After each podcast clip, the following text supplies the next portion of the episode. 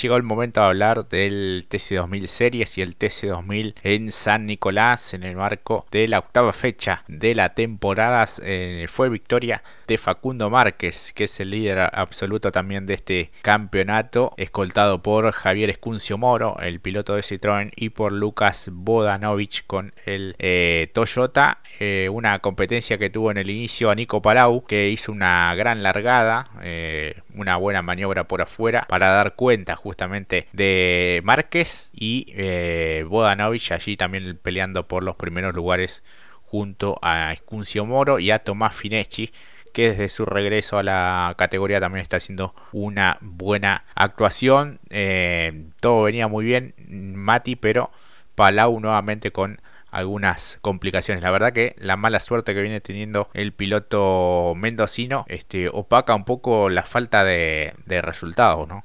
Exactamente, Jorge. Pero la verdad que es muy distinta al comienzo de año que vimos justamente de Nico.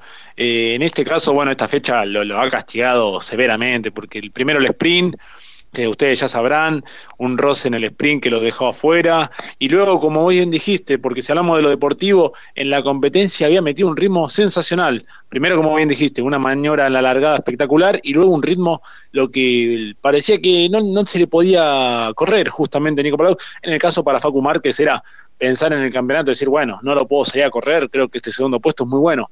Pescar y básicamente un palier eh, parece que fue lo que ocasionó el abandono justamente de Nico Palau, que se corrió a un costado en plena recta y allí básicamente lo despeinaron, pero eh, no porque era de, creo que de la única manera que lo podían alcanzar a Nico, pero esto refleja que las últimas presentaciones han sido muy malas e incluso hace muy poco, o por lo menos en las últimas cuatro fechas, hayamos destacado que estaba entre los cinco primeros junto con su compañero de equipo como Figo Besone, pero el rendimiento del Ford Focus número eh, justamente Nico Palau ha caído mucho en rendimiento realmente. Sí, y este caso, bueno, un palier lo deja sin, sin nada, de hecho había marcado el récord de vuelta y hasta que sale el auto de seguridad por el despiste de Fontes después de, del toque que tiene con, con Barres Bustos, que de hecho fue excluido el piloto chileno, hasta allí venía marcando un ritmo fenomenal, como bien decías.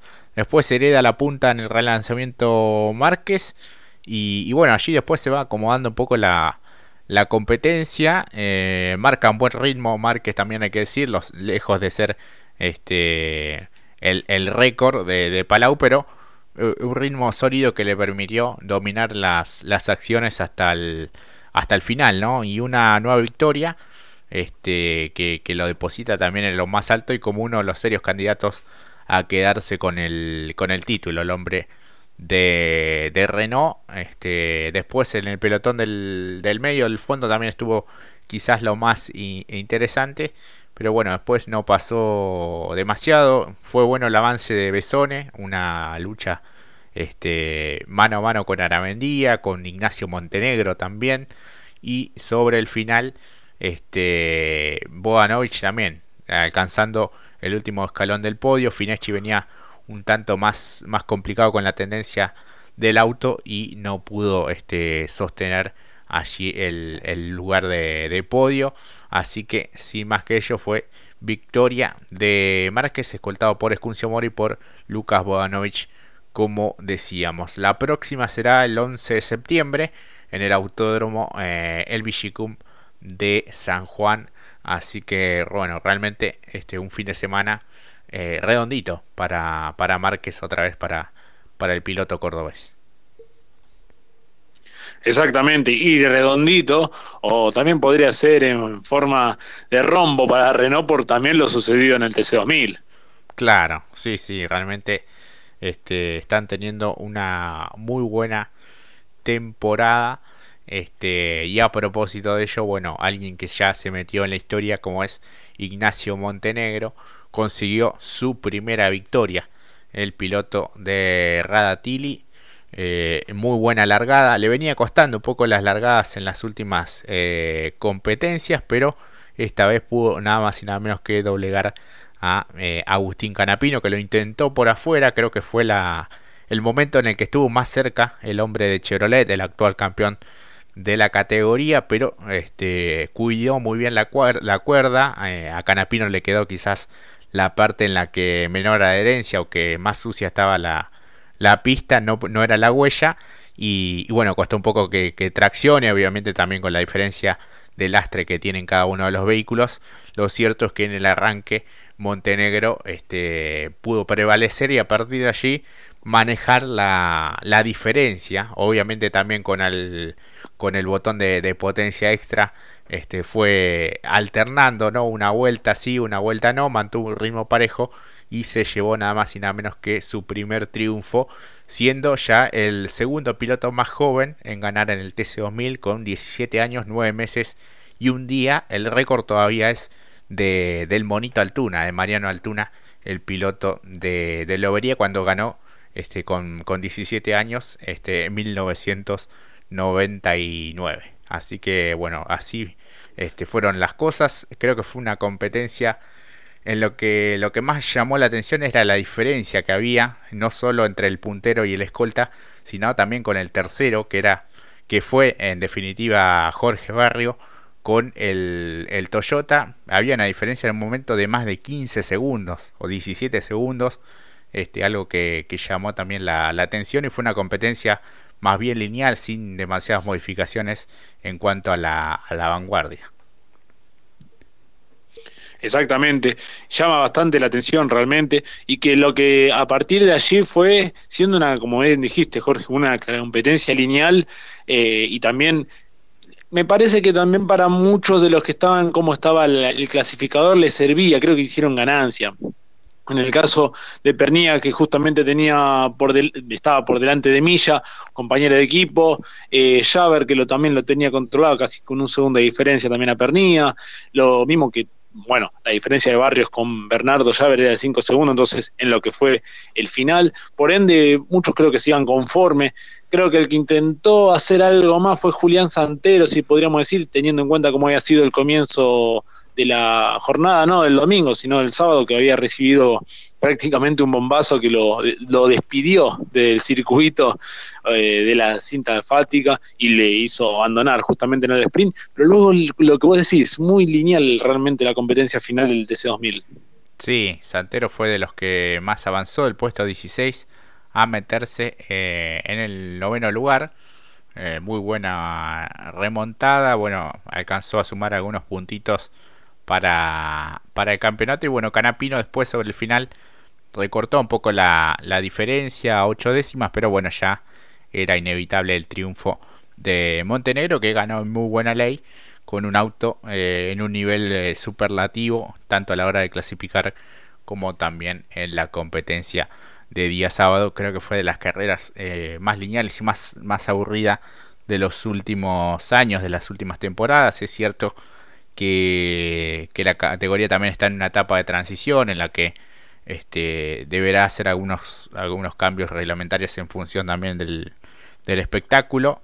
Eh, es lo que vimos, obviamente. Este, hay algunos fanáticos también que por ahí eh, dicen, bueno, no tienen paciencia con la categoría, pero bueno, hay que decir lo que, lo que vemos este, y evaluar en función de ello. Veníamos de una muy buena competencia de Rafaela, un circuito totalmente distinto con otras características ha mejorado esta cuestión de eh, tener el push también para la hora de clasificar, este, tener un total de 15 para poder utilizarlo en clasificación, en sprint y en final.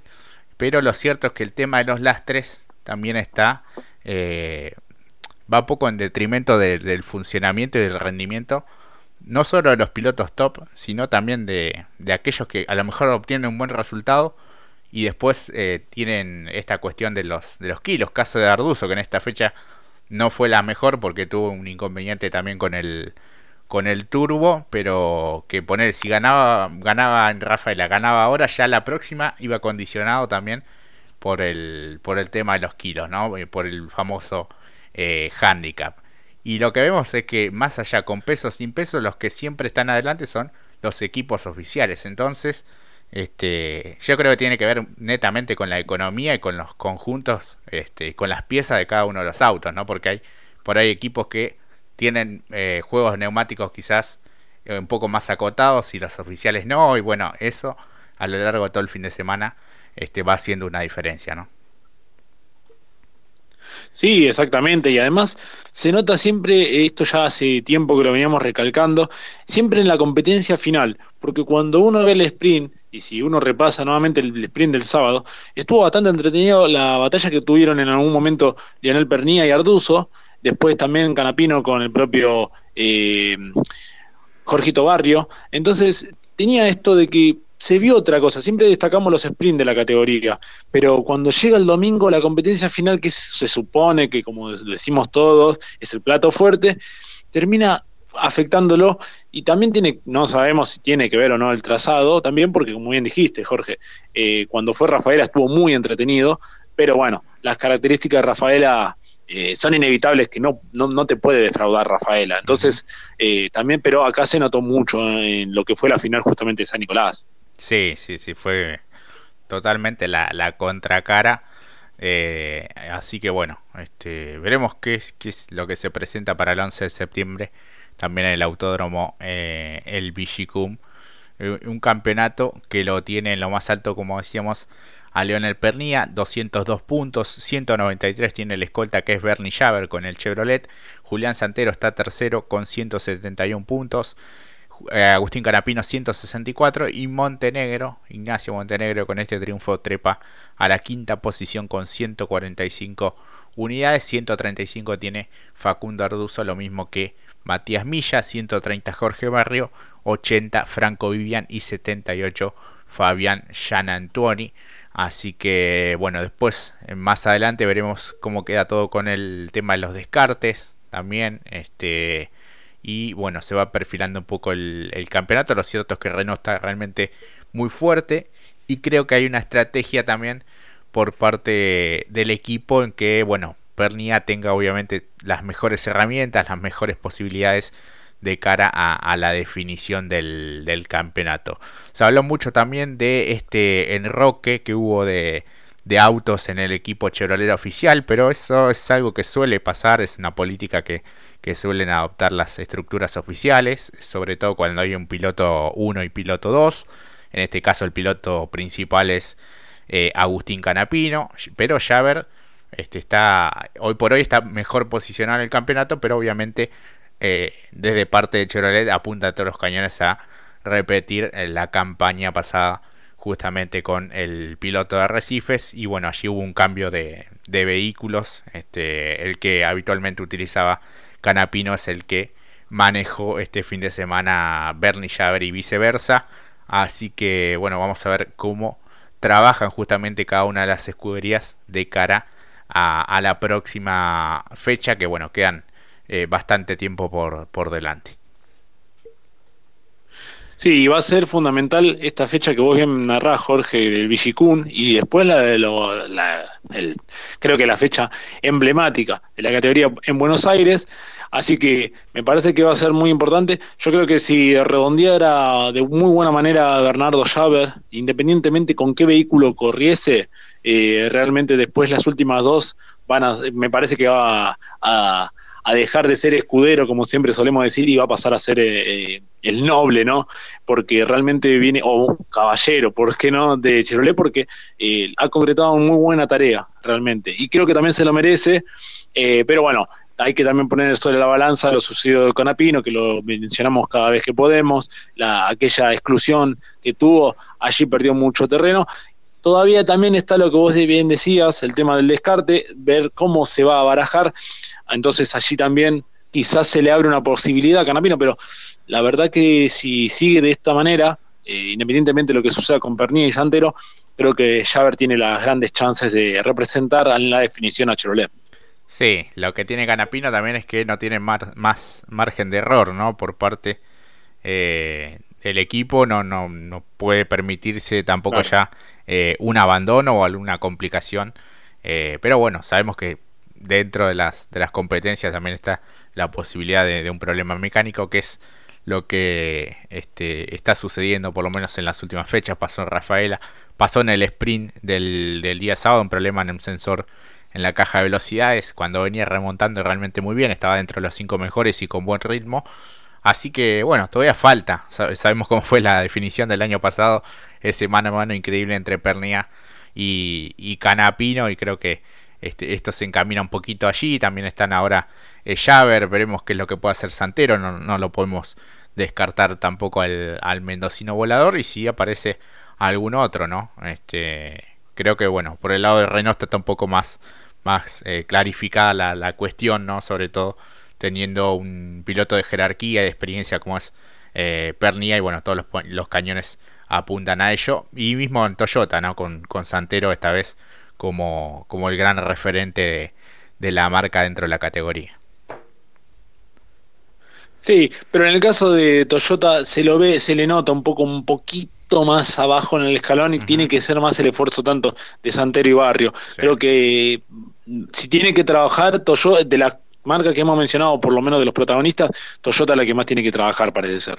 Sí, junto con Honda, en tema de confiabilidad, Honda está pasando por, por un momento eh, un tanto más, más complicado. Después de los equipos particulares, eh, bueno, Citroën con, con el FDC hace realmente lo que puede y, y con Vivian también a fuerza de, manejo va, va obteniendo resultados apostando también fuerte a los sprint eh, y allí ponen quizás los neumáticos más, más nuevos como para tratar de sumar alguna victoria y de obtener algunos, algunos puntos y después para la final tratar de mantenerse o avanzar en función de cómo se vaya presentando la, la competencia de ahí lo que ya hablaba de las cuestiones económicas eh, y de, justamente de accesorios y demás elementos que, que son importantes a la hora de, de enfrentar una, una, competencia y un fin de semana en general el total de la, de la fecha.